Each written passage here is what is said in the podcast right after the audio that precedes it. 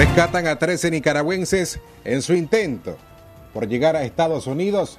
Los tres se estaban ahogando en el río Bravo.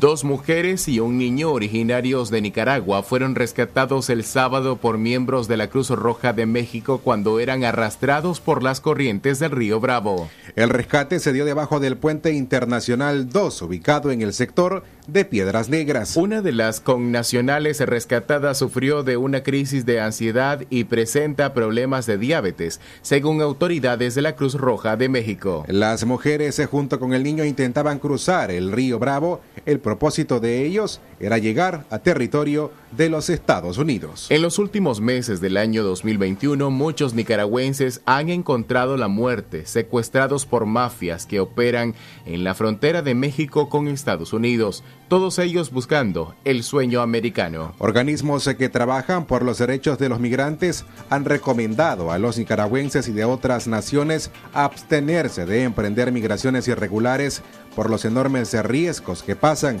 incluso hasta perder la vida. Centro Noticias, Centro Noticias, Centro Noticias.